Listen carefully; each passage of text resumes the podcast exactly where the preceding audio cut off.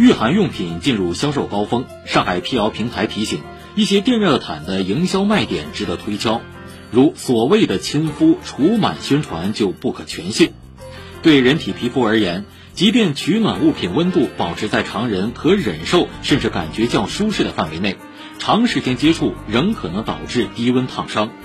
理论上，皮肤最低烫伤温度为四十四度，电热毯升温工作时可接近五十度。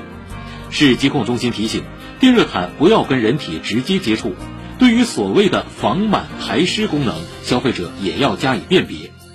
多家声称有该功能的电热毯商家客服都表示，这些功能靠电热毯自身发热完成，基本原理是利用高温杀死螨虫、烘干湿气。业内人士指出，杀死螨虫的温度在六十度以上，远高于电热毯的正常工作温度。事实上，把电热毯放在阳光下暴晒，除螨效果会更好。